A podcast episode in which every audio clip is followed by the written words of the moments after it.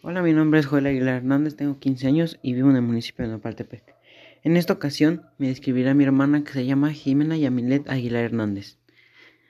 Yo podría describir a mi hermano físicamente como una persona muy guapa, de muy alta también, de pestañas muy largas, de cejas muy pobladas, de color de piel blanca, em, también cabello castaño. Emocionalmente lo puedo describir como una persona muy noble y muy social, muy sociable, eh, amistoso, amable, respetuoso.